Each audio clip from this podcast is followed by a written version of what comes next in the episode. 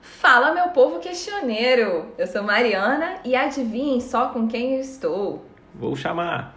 É ele, Chels. o fofoqueiro Dieguinho. Hum, pior que já foi chamado de fofoqueiro mesmo. Tá espiando da janela? Pois é.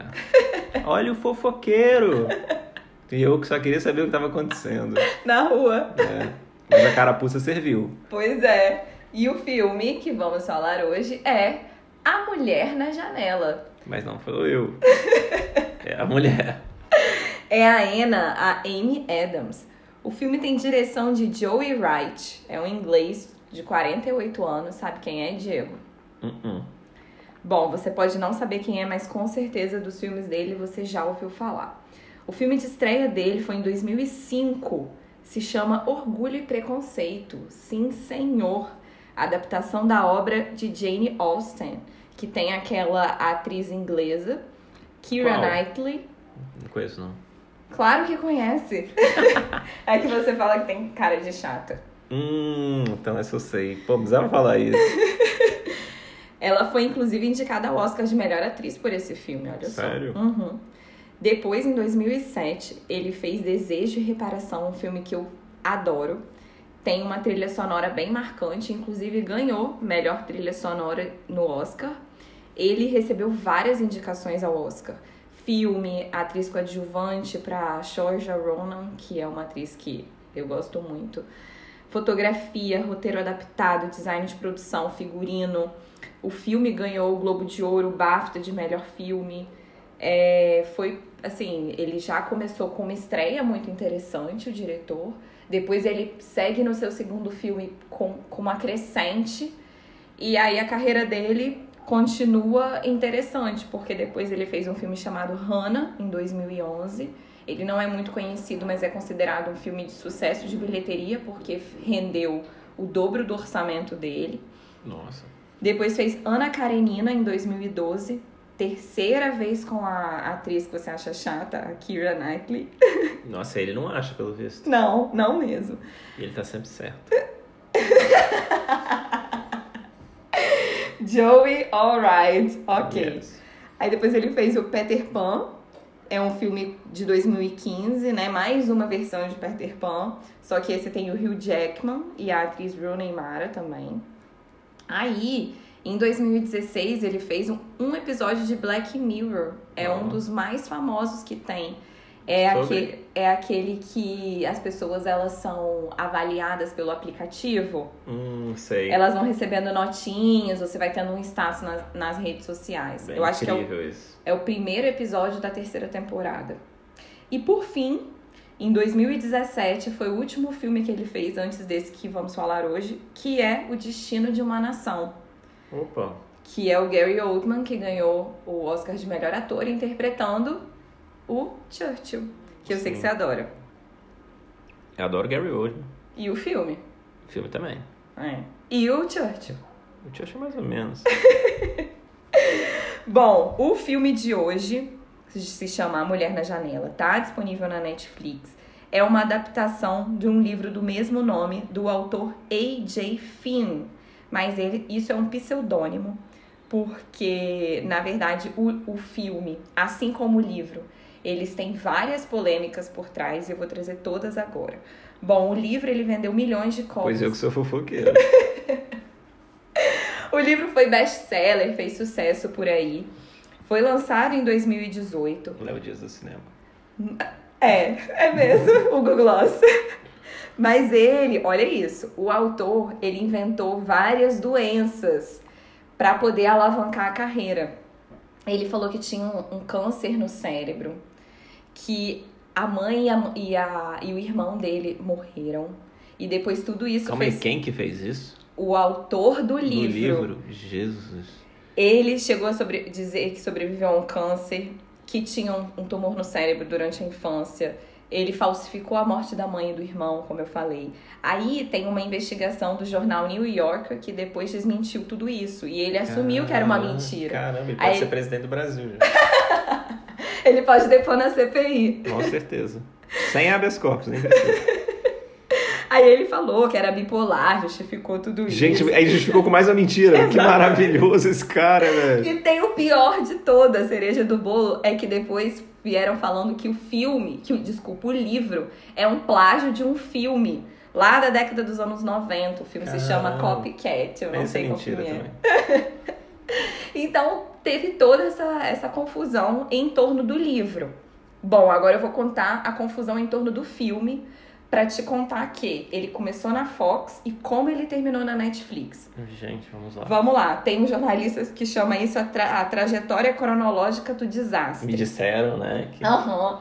Olha só, a Fox comprou os direitos do livro logo depois que o livro foi publicado.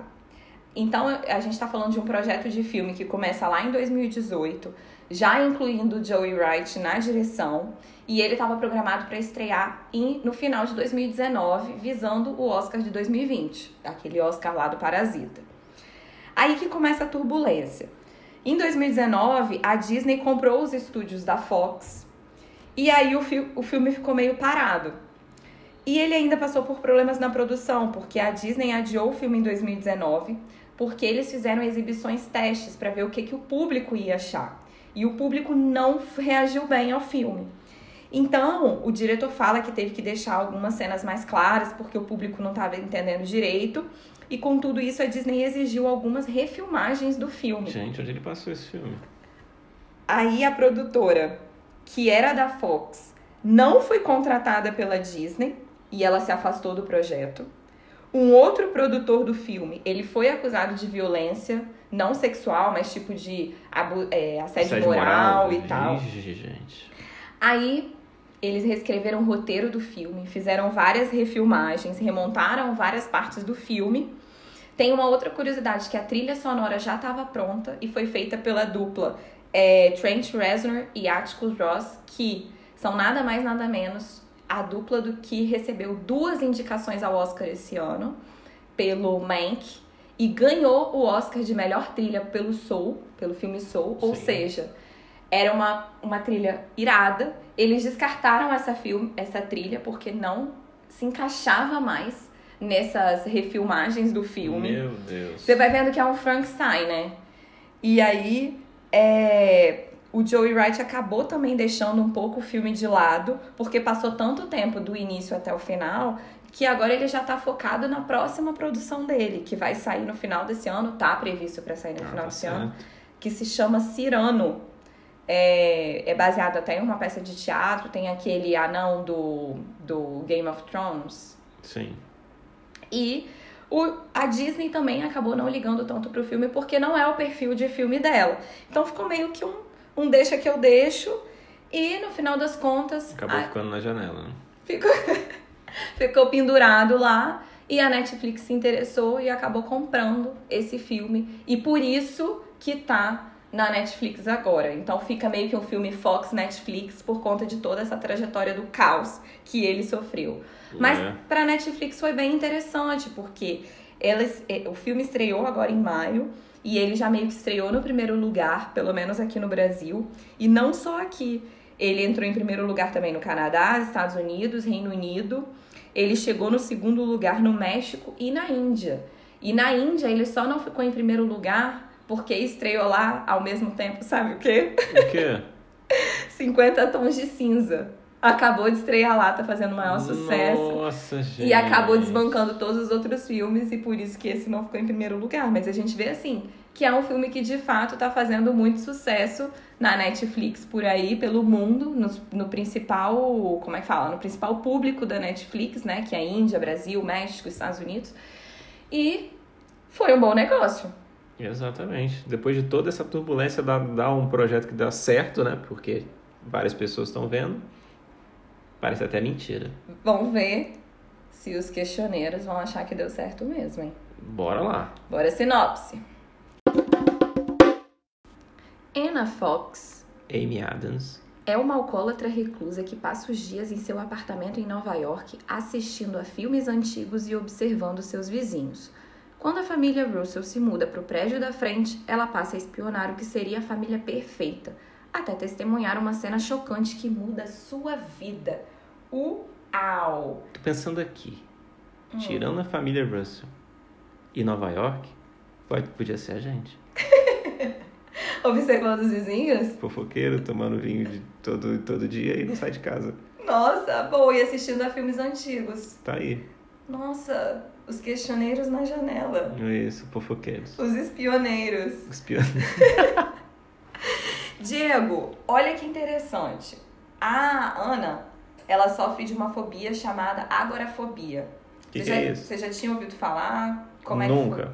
Pois é, nem eu. Eu pesquisei na internet, o Google me respondeu que se trata de um medo mórbido, mórbido de se achar sozinho em grandes espaços abertos ou de atravessar lugares públicos. É o famoso medo de sentir medo. E aí, você sabe o que, que pode causar? Não. Isolamento social. Eita, Você não acha que o filme, sem querer, acabou ficando super atual? verdade, porque foi, começou antes o projeto, né? Foi, bem antes. Uau. E aí é interessante a gente pensar que existem estudos, eu vi algumas reportagens de revistas, revistas mais pop americanas, falando de entrevistas, né? Eles que já estão mais avançados na vacinação, de pessoas que têm medo de voltar a, a se desisolarem, digamos assim. Medo de voltar a viver em sociedade, a se socializarem. Então eu acho que pode ser uma questão que fica muito atual mesmo, por conta dessas desse novo medo que as pessoas estão sentindo depois de tanto é. tempo isoladas. É, o Brasil, se fizesse isolamento, podia ter esse medo, né? Acho que aqui já passou essa fase. Pois é. E aí a Ana, ela vai sofrendo essa, essa fobia, depois a gente vai entendendo o que, que pode ter levado a né, deixá-la dessa forma. E tudo isso é um, um ingrediente ali pro mistério que o filme vai trazendo pra gente. Um, um verdadeiro thriller, um filme de suspense, um clássico filme de suspense. Verdade. Queria saber assim de você, como que o filme te pegou? Ele te deixou intrigado? O suspense pra você foi interessante? Ele foi numa crescente? Você sentiu medo, sentiu pavor, ficou Foi, sim. curioso? Sim, sim. Acho que ele funciona muito bem naquela fórmula de um, de um bom thriller com... Principalmente com os jogos de, de câmera, com o cenário que é grande e engraçado, porque eu, eu sentia mais medo de estar naquela casa dela do que na rua, né? Eu achei muito sinistra a casa. Muito baixa, baixa luminosidade, né? Espaços grandes, um sol famoso, porão que sempre tem, né? Detesto aquele porão, aquela câmera no porão, na, na escada do porão, sabe? Que você de baixo pra vê. cima, né? Que vai... Isso, aí vem aquela trilha sonora. Acho que eles trabalharam todos os elementos clássicos assim de um, de um bom thriller. E nisso ele não peca em nada. Ele te deixa mesmo naquele mesmo cenário em que passa o filme, o tempo todo ele vai te deixando eh, agoniado com o que pode acontecer, com a sua sugestão do que, do que, do que, do que esperar e do que ser surpreendido. É, esse, esse tipo de. Esse gênero de filme não é o meu favorito, não é o que eu mais gosto, mas eu acho que ele tem esse mérito mesmo, de deixar a gente intrigado para tentar entender o que, que vai acontecendo. Eu também gostei muito do cenário, assim, a casa, por mais que ela seja levemente sombria, eu achei ela super interessante. Eu gostei da forma como o diretor usou o espaço físico para fazer, tentar refletir os distúrbios que a protagonista vem passando. Então ele faz isso com jogo de luz e sombra, ele usa umas cores muito interessantes assim, ele ele usa da estética para tentar contar uma história também. Então, todos esses elementos acabam deixando o filme visualmente, para mim, ficou muito bonito. Inclusive, eu fui pesquisar quem é o diretor de fotografia, porque eu senti muito a presença dessa mão desse diretor. E é o Bruno Delbonel, que, por sinal, foi o mesmo diretor de fotografia do filme O Fabuloso Destino de Amélie Poulain, que tem uma Olha. fotografia muito marcante. Bem peculiar, né? É, não é a primeira e artística, né? Não é a primeira vez que ele trabalha com o diretor, porque ele também é o diretor de fotografia do Destino de uma Nação. E aí, todos esses elementos de ângulo de câmera, então a gente sempre vê a, a, a protagonista nos momentos de confusão dela com uma câmera meio enviesada, essas cores chamativas, até o figurino dela, ela tá sempre com um roupão que deixa uma coisa meio lúgubre, assim, né? Os movimentos de câmera, cenários. É, eles, eles, além de deixarem o filme bem bonito e impactante, eles tornaram o ato de assistir uma, uma verdadeira assim, experiência.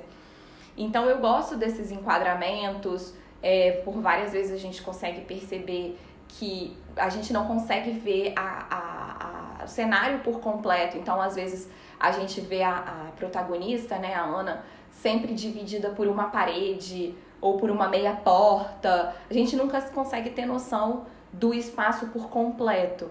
E eu gostei muito desse jeito que o diretor vai contando a história. E eu fiquei realmente intrigada com o suspense ali do início até mais ou menos o final. O final não quero adiantar, mas eu já não gostei tanto, né? E depois que eu vi, eu vi o filme sem saber de nada dessa introdução que a gente fez, mas eu acho que essa, que essa contextualização inicial foi muito importante para a gente entender, pelo menos para mim, o que, que aconteceu com esse filme. Por que, que parece. Porque eu, eu terminei o filme assim. Meu Deus, eu vi dois filmes diferentes. Eu vi um filme do meio e início, que foi o filme A, e o final, aquela meia hora final, que foi o filme B. Literalmente. é. E aí eu fiquei com essa pena, assim, de sentir isso. Outra coisa que eu queria chamar a atenção é sobre o elenco. Como que você enxergou ter, sei lá, Julianne Moore numa ponta, não pode nem dizer que ela é coadjuvante, ela aparece por cinco minutos, deixando a marca dela, porque... Exatamente, é. Porque é a melhor cena do filme, com certeza. Com certeza. E eu senti um pouco de pena, assim, de desperdício de ator. Você chegou ah, a pensar? Não, é, não acho que não, não vejo dessa forma. É uma, uma história a ser contada e aquela é só uma parte da história, que faz parte do suspense todo também do filme. Eu acho que tipo, os atores são atores de peso, né? Pô, só, só os três aí que, que a gente tá, citou, o Gary Oldman, a Amy Adams e, o, e a Juliane já, já fazem um filme por si só. E nesse ponto a protagonista também atua muito bem. Ela, ela realmente faz você, ela te vende bem aquele papel dela que você você questiona muito o que, que ela tá, o que, que ela tá passando, porque você está acompanhando junto com ela, mas você questiona muito por todos os problemas que ela tem, as medicações que ela toma, é, o problema com álcool e tudo, tudo essa fobia dela que pra gente soa como algo realmente muito distante também, faz você, cara, não sei se o que eu tô vendo é, é, é a realidade ou se é a, a distorção do que ela, do que acontece na cabeça dela. É, eu, eu discordo. Eu acho que foi realmente um desperdício de elenco, assim. Eu fiquei me perguntando agora, sabendo de tudo, essas refilmagens, né? Essas várias edições e reedições que foram feitas do filme. Eu fiquei me perguntando se esses atores, de repente, numa edição original, eles não tiveram mais espaço. Porque a gente tem a Julianne Moore fazendo uma ponta o Gary Oldman, ele é, nem sei se ele é considerado um ator coadjuvante, ele aparece, mas também não é uma ponta, mas ele fica ali numa coisa muito, é, sei lá, coreografada. Eu não gostei da, da ideia dos personagens, todo mundo ter que ser suspeito, porque isso ficou totalmente exagerado. Então temos uma investigadora quase intransigente, assim, na, na casa dela. É, essa parte é bem tosca, eu concordo com você. Tudo bem que aí a gente já tava mais pro final, mas uhum. não, não tava no final que eu detestei. Eu senti que tava um pré-final ruim, assim. Naquela, na hora de tentar descobrir o que aconteceu. Então, eu não gostei dessa parte. Eu não gostei também da construção da Ana. Eu, eu gostei da Amy Adams atuando, eu acho que ela leva aquele chavão de ah, sustentou o filme nas costas e tal. Realmente a gente fica pensando que ela tá realmente interpretando uma mulher que alcoólatra e com, né, que faz terapia e não sabe lidar com os medicamentos. A gente vê que ela tem um trauma, mas é, eu não gosto tanto da forma como ela foi construída, assim. Por exemplo, o que me faz, é, o que faz ela sentir tudo isso é a morte da família, né? Que ela não consegue saber, lembrar se aconteceu ou não aconteceu e tudo desencadeado pela traição que ela fez do marido e ela é responsável pelo acidente que vitimou a família. Eu achei isso um recurso muito, muito ok, sabe? Achei muito pequeno. Era para ser um grande plot twist, a gente descobrir que na verdade a família já estava morta. Eu achei um recurso ordinário assim. Concordo. Mais, sabe, mais do mesmo, era para ser um filme que vinha caminhando para ser grandioso, afinal um filme de suspense todo estilizado, não é comum a gente isso, ver isso. Verdade, verdade. Aí chega no final pra gente descobrir, ah, não acredito que é isso, porque já tava meio óbvio, a família não aparecia. Então já tava óbvio que a família dela não tava viva, já tinha algumas coisas que deixavam a entender, você vai suspeitando concordo, concordo, disso. Totalmente. E aí ter esse plot, assim, eu achei um recurso muito X, sabe? Não me trouxe nada de interessante. Outra coisa que eu não gosto da construção dela é que, poxa, ela tem uma agorafobia, que é o medo de sentir medo, mas no filme eu não entendi muito bem. Ela recebe as pessoas, então, desde o menino que ela recebe, tudo bem você consegue entender o menino porque ela era tipo uma psicóloga infantil. Então, Isso. ela sentiu uma afinidade, mas aí ela deixa o pai do menino entrar, a Julianne Moore entra e elas viram melhores amigas da noite pro dia, sabe? Bebem juntas. Eu não imagino uma pessoa que tem um, uma fobia. É, eu não sei, aí eu acho que é especulação também. Total ter especulação. Conhece, conhecimento, não. de repente ela se sente à vontade na casa dela e não só não fora da casa. Nesse aspecto, pelo que se passa do filme, não há problema. Ela tem o medo de sair de casa, mas não necessariamente de. De se relacionar, De uma assim. pessoa, de, se ela aceitar aquela pessoa, vai entrar dentro da casa dela. Mas, Eu acho- inclusive, de ter um inquilino morando no porão, eu achei, achei muito incompatível com, com o que a fobia tentou me passar, sabe? É, não sei, eu confesso que eu não sei. Outro recurso batido pra mim é, o, é a transição entre o que é real e o que é fruto da imaginação da protagonista. Isso é, é muito utilizado também nos filmes de suspense, da gente não saber, dele tentar fazer esse jogo com a gente, se o que a, a pessoa tá vendo é de fato o que tá acontecendo. É, É, isso faz parte de filme de. de... Cai, cai bem pro filme, eu acho que, que não há problema nenhum de se usar esse recurso. Não tem que fazer também só recursos é, originais e o tempo todo, né? Tipo, se usa dos recursos também que são, são disponíveis, são conhecidos. É, Então, mas não pra há mim- problema nisso. Para mim ficou uma união de recursos batidos, entendeu? A polícia Ah. que desacredita dela, aquele todos os personagens serem suspeitos e o problema pra mim é que isso foi usado como um grande plot, sabe? Das pessoas começarem a porque ela, ela levanta primeiro a, a polícia levanta primeiro a questão pra gente real de que a família dela tá morta, na verdade. Ela tem todo aquele aquele flashback, que até é um recurso interessante que o diretor usou, porque ele tenta trazer o flashback para dentro da casa dela. Isso não é tão comum de ser visto, né? Ela vai vendo o acidente dentro da casa dela mesmo. Enfim, isso foi legal. Mas aí você fica, putz, ele vai me mostrar isso no meio do filme, assim, a partir de agora que ele quer me mostrar que a protagonista, já que a gente estava vendo um filme a partir da visão dela, então a gente está falando de um narrador não confiável, é assim que você vai me mostrar isso? Eu achei um recurso raso, sabe? Entendi. Pro que o filme estava entregando. Já vi que vem nota merda por aí. E aí eu fiquei curiosa para saber de você o que, que você achou da, dessa questão de misturar vários outros filmes. Para você foi um recurso interessante, é, porque várias vezes é, ela tenta fazer, para mim o filme tenta fazer isso de duas formas, como se fosse uma homenagem, tanto mostrando cenas de filmes de suspense clássicos e quanto reproduzindo fielmente algumas cenas é, de filmes é, conhecidos de suspense que já aconteceram. Você conseguiu pegar essas referências? Para você ficou legal? Eu não peguei essas referências, não. Pra ser sincero, eu vi. Eu só tive uma, teve uma referência que foi óbvia, que é o, o Janela Indiscreta. Do Hitchcock? Isso, fica óbvio, porque até aparece né, cenas do filme. E também aparece cenas do filme do O Corpo que Cai, se não me engano. Pra mim é bem aquela questão da aquela escada em espiral. Isso, a escada. mais. Mas tem, tem a cena também dela, dela, vendo aquela cena do segurando, né, no, no parapeito, assim. Ah, o protagonista. É, essa tá, cena, na essa cena parece ela assistindo essa.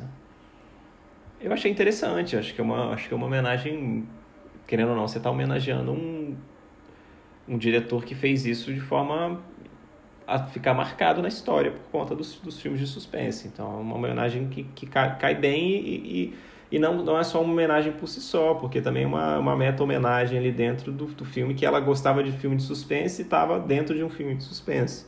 Então era uma. São duas camadas ali em, em, um, e ela, tipo, decorava tudo, né? Ela sabia, ela via várias ah, vezes, é ela decorava as falas. Você vê que ela era uma, uma viciada naquilo. E isso dá a induzir também ao, ao a personagem de que ela também, de tanto ficar ali presa naquele mundo dela, de vendo filme de suspense, ela não via coisa demais, onde, sabe, não via chifre na cabeça de cavalo. E isso te tira um pouco também do, do, do foco. Eu achei esse recurso interessante. Assim.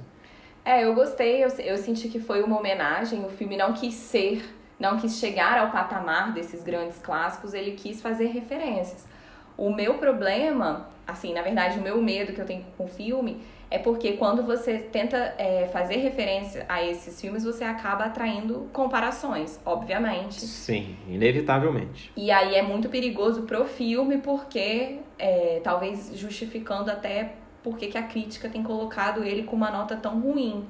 Só que tem gente falando até em plágio e eu não vejo dessa forma. Eu não acho que ele não, quis imitar o filme. Plágio eu acho que ele em que quis aspecto, tipo de que tentar fazer igual, quis tentar não é reproduzir é, a mesma é, cena. Não é igual, não é igual. Não, a cena dela tirando foto do crime é igual, aproximando. Ah, é, é completamente. Olha só, se, for, se não fosse uma se não fosse uma inspiração clara e declarada, você podia dizer que, que era uma, nessa minha concepção, que a pessoa está plagiando de forma descarada. Mas isso é como se, se, se quem está vendo já soubesse daquilo e fala, nossa, copiou tipo a mesma cena. Porque eu entendo, o elemento é o mesmo, é a fotografia, né, a máquina fotográfica e aquela luz e penumbra ali que se tipo, senta na cadeira e vai para sombras para poder espiar. Essa é referência. Só que como tem antes uma, uma, uma autorreferência, uma, uma referência ali do filme explícita, claro, é uma homenagem, não é um plágio. Isso é, isso é claramente uma homenagem. Eu também vejo dessa forma. Inclusive, é até injusto fazer isso com o filme, porque quando o Tarantino faz isso, e ele faz direto, ele, ele é um cara que, que é super cinéfilo e ele faz referência a diversos outros filmes, isso é ovacionado, né? Exatamente. Então ninguém fala que ele tá plagiando, assim. O meu problema com o filme A Mulher na Janela não é ele ter feito referências, homenagem, plágio, que seja é ele não ter, é, us, é, ter usado isso em excesso e talvez em alguns momentos esse excesso de referências, como no mostrando várias e várias vezes a, os filmes na, na televisão, eu, não, eu fiquei me perguntando como isso teria contribuído para a narrativa como isso teria acrescentado ah, pensei, algo para a trama. Eu pensei o que eu acabei de falar. O que eu tirei de contribuição foi essa. Você cria uma, uma, uma, pessoa que vive dentro da casa e que só se alimenta dessas, dessas, desses filmes de suspense que tem sempre uma teoria conspiratória, tem sempre uma ideia de tem algo além do que eu estou vendo, tem sempre uma desconfiança do que está acontecendo. Eu acho que isso tudo ajuda a tornar a personagem questionável nas coisas que ela, que ela está vendo. Isso foi a contribuição que eu vi. O resto é homenagem. Homenagem você mostrar que você gosta daquilo, que aquele, que aquele filme é uma referência para você. Agora, a parte da comparação, você fala é, é evidente. Você, se você coloca isso, você traz a, a comparação e toda a carga para quem assistiu esses filmes, que são filmes realmente é, é, que marcam a história do cinema, principalmente para quem gosta e lembra de detalhes, você compara os filmes em si, as obras em si, sabe? O suspense colocado e é inevitável. Isso pode, e pode prejudicar, porque não tem o mesmo peso desses filmes.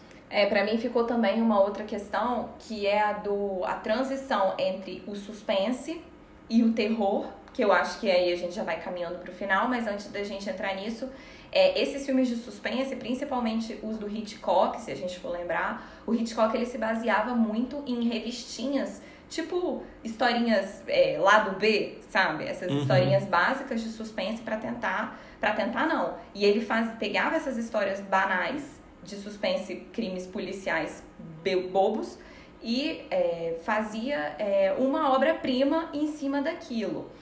O filme A Mulher na Janela, ele quer fazer uma história banal e tentar tra trazer isso, elevar a uma grande obra cinematográfica. E eu não sei, eu fico até me perguntando no histórico do diretor, se ele consegue transitar entre o pop, que seria essa linguagem um pouco mais simples das tramas policiais e de suspense, e essa questão do filme ser mais sério, um pouco mais artístico. Se a gente parar para pensar, o Hitchcock ele faz grandes obras a partir de obras literárias rasas.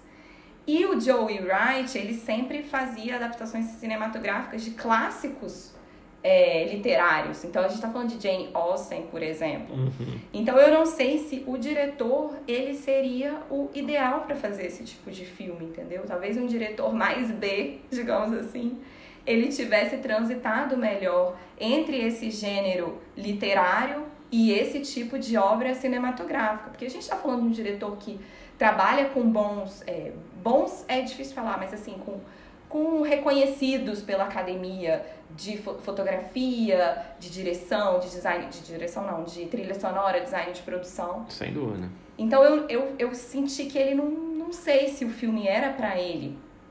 Se, ainda mais se a gente pegar o histórico de filmes que ele fez, por exemplo, é, Jane Austen, Desejo, é, Desejo de Reparação, Orgulho e Preconceito, filmes clássicos que eu digo, até de figurinos diferentes, Ana Karenina. De época, né? De época, era esse nome que eu queria.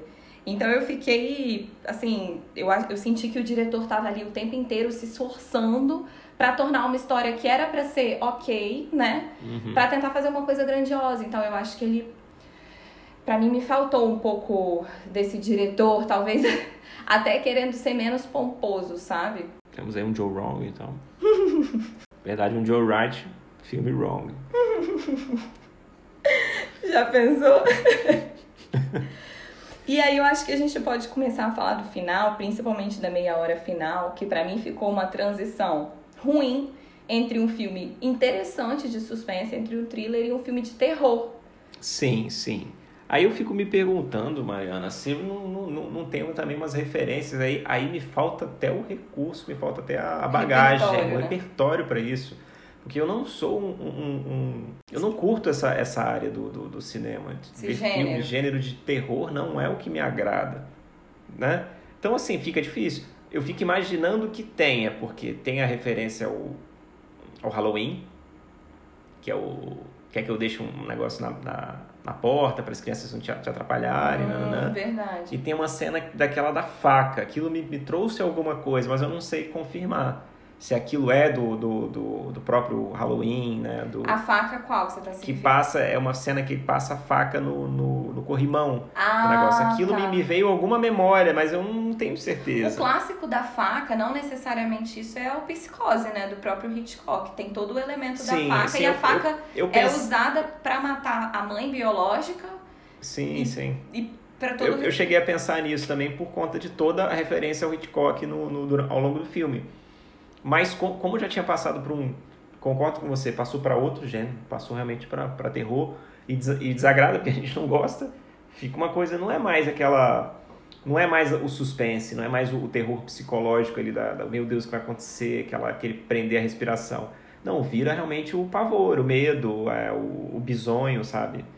E para mim o pior é como o filme ele não vai te construindo, ele não vai te levando, né, para esse lugar ficou ridículo no final. Ficou. Quando vem um menino que surge do nada como um serial killer e faz aquelas caras que são bem de terror, fica deslocado. Então, como você não tá, tava no gênero terror, o menino fica over, assim. Fica, é você é acaba não comprando. Completa, é uma mudança completa que não tem nenhuma pista na, ao longo do, do filme para que ele fosse aquele, aquela figura ali. Porque no mínimo tinha que colocar, né? Isso é a minha concepção, tinha que colocar uma um desvio em relação a mostrar alguma coisa que ele faz é, de maldade. Tinha um elemento do animal para poder de repente mostrar isso, né? Que não, acabou não tendo. Não depende nada. Tem um, o gatinho que é o, que é o, o Punch, que fica lá também. Só, só aquele, meu Deus, o que vai acontecer com esse gato? O gato some. O gato, para mim, ele foi usado para duas coisas. Uma, por conta da foto, que foi aí que ela descobriu que, final, que, né, finalmente ela descobriu que uhum. aquela mulher existia. Era real, é.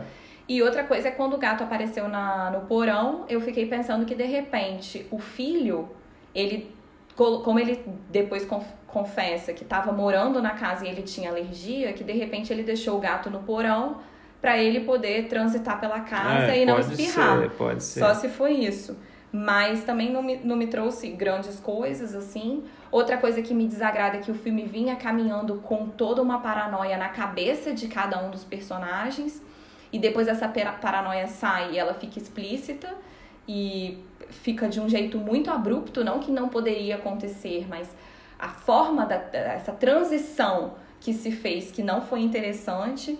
E outra coisa é que o mistério ele vem todo sendo construído de forma lenta. O filme vai te dando pequenas pistas, uma, um, vai te entregando as coisas aos pois é. poucos. É. E do nada, que filme cansa, que o filme é, cansa e quer resolver. Isso, é. apressado, né? Exatamente. Ele quer terminar, ele não sabe o que fazer ali, não, vamos jogar qualquer coisa. Outra coisa que eu achei super explícita e que não tinha, o filme ele não vinha tanto para isso, era aquela, aquele, aquela ferramenta de jardinagem, parece, no rosto da protagonista. Não, nada a ver, cara. É. Totalmente de terror aquele momento, tosco, achei. Chuva, né? É. é como é que fala? É, terraço, essas coisas é, são bem Também não me é estranho uma cena de, de terraço, assim, também, de...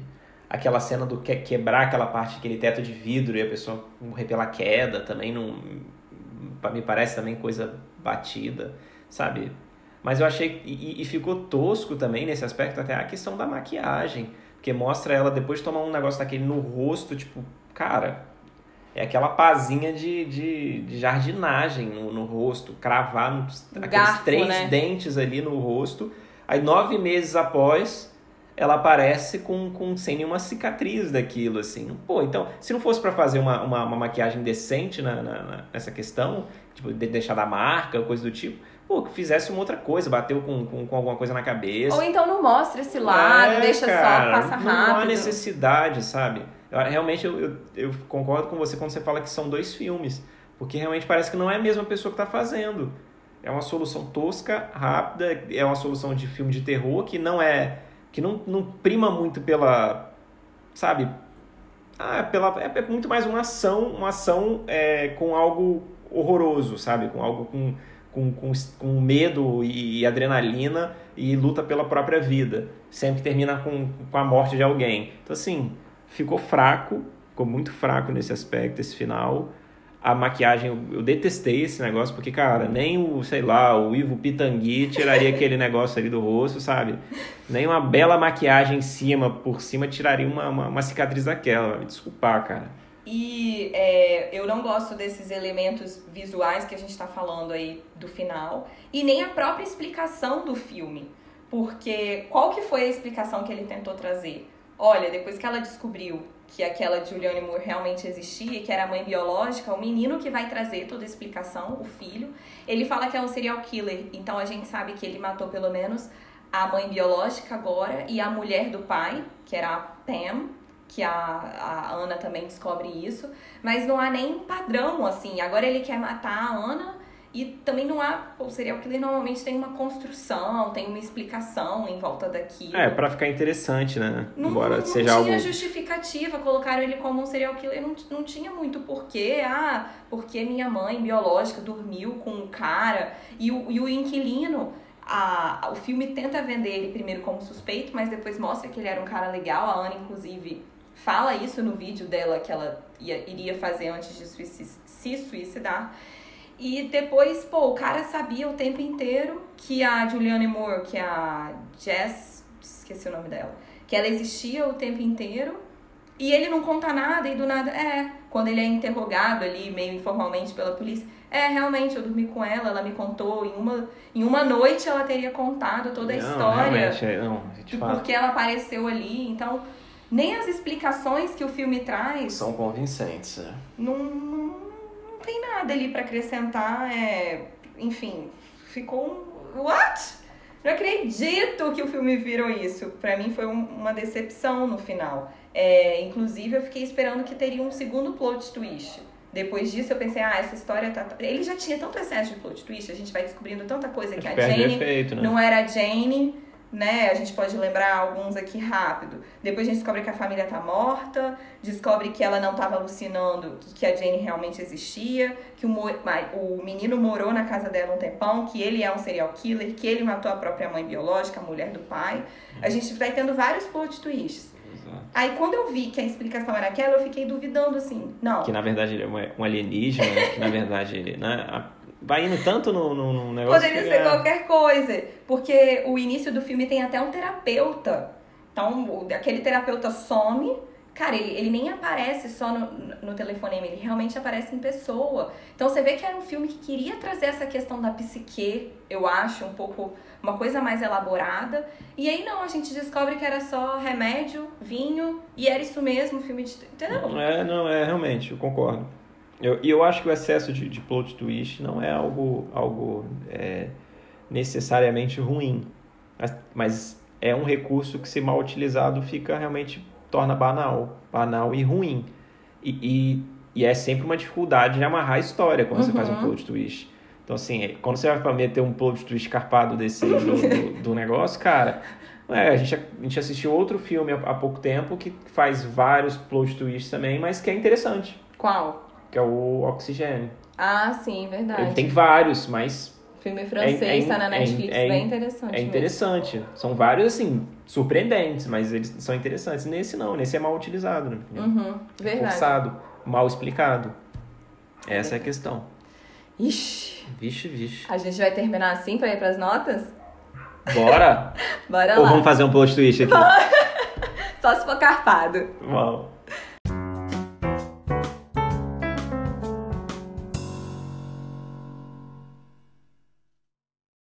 Veja bem, cast mestre, eu não vou dar uma nota tão baixa porque a gente terminou falando de todas as coisas ruins do filme, mas é porque era o final.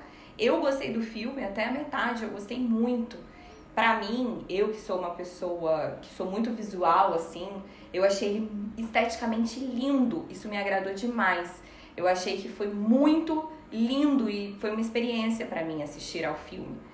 Então, minha nota vai ser 5, porque a vontade que dá terminando o debate é de dar uma nota menor, mas eu não posso deixar de lembrar da minha experiência, que foi interessante de ver o filme ali pela beleza dele, pelo que ele tentou fazer, e ele é um bom entretenimento, aquele filme que a gente fala assim, sessão da tarde não, como é que é? Telecine, né? Tela quente. Tela quente? É, em vez de da Netflix ter comprado, podia ter ido pra Globo, né? Ia fazer um sucesso ali na sessão, na sessão da tarde, não. não vale, a, vale a pena ver de novo. Nossa, tem tempo que eu não vejo o Globo. Vixe.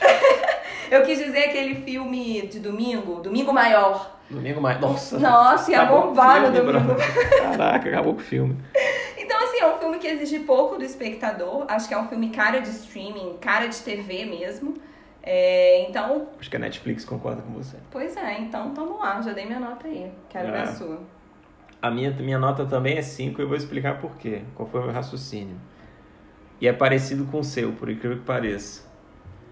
É, são realmente dois filmes. Então, o primeiro filme, que é o Suspense, eu achei interessante. Eu achei que era um, um, um merecia um 7. Não era nada demais, eles usavam elementos que eram batidos e tal, mas é, era competente. É um filme competente.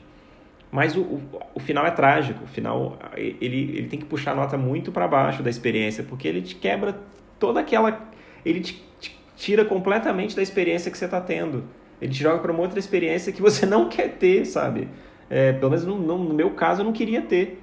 Então, essa parte final nesse segundo filme que eu vou chamar aí é, é, um, é um 3. Então vou tirar uma nota aí de 7, 3, vamos pegar uma média que vai dar 5. Não, e tem outra coisa que eu esqueci de falar, que é o final do final. Porque ela volta lá depois de ter passado por essa tragédia inteira é aí que ela supera a agorafobia dela, o filme fica até mais iluminado. Ele não sabe nem como terminar e sobe a câmera, aquela visão de Nova York e ela pegando o carro e indo embora, assim. Exato. Tem é, esse perfeito, pior né? aí. É, é para você curar um trauma sem ter um bem pior.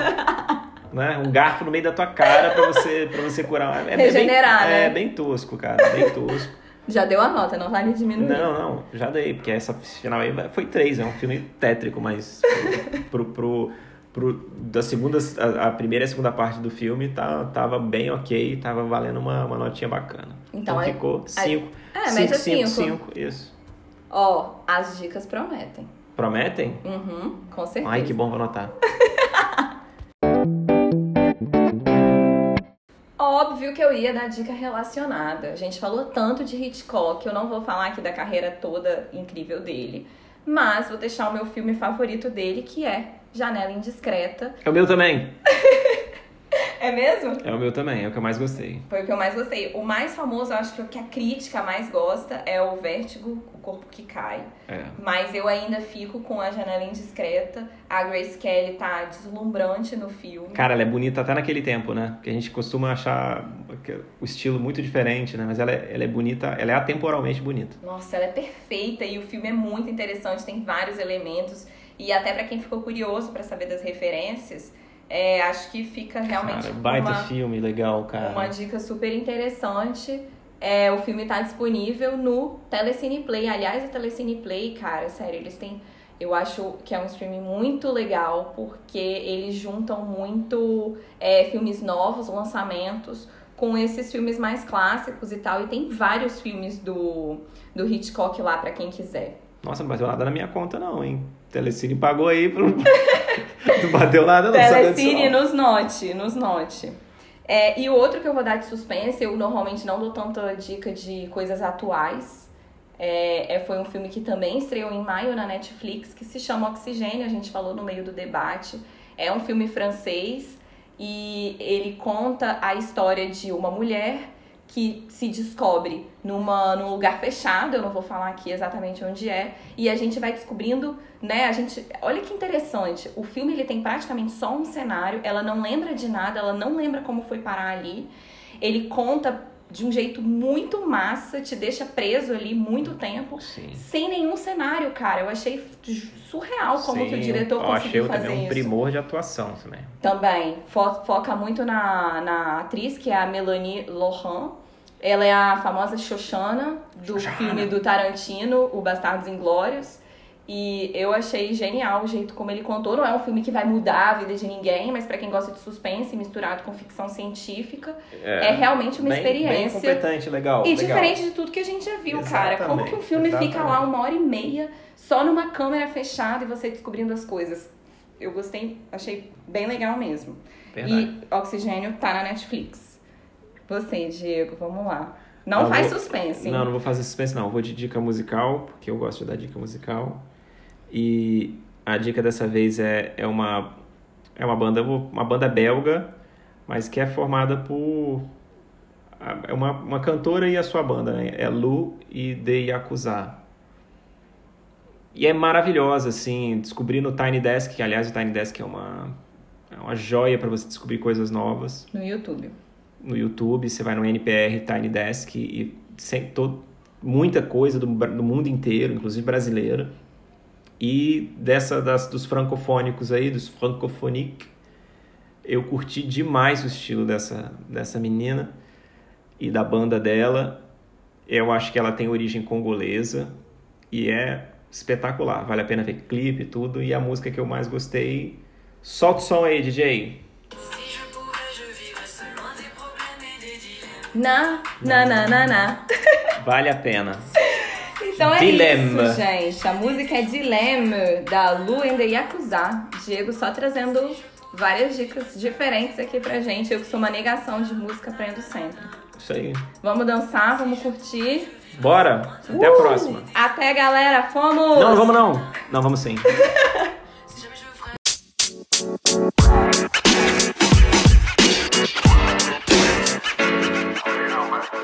You know,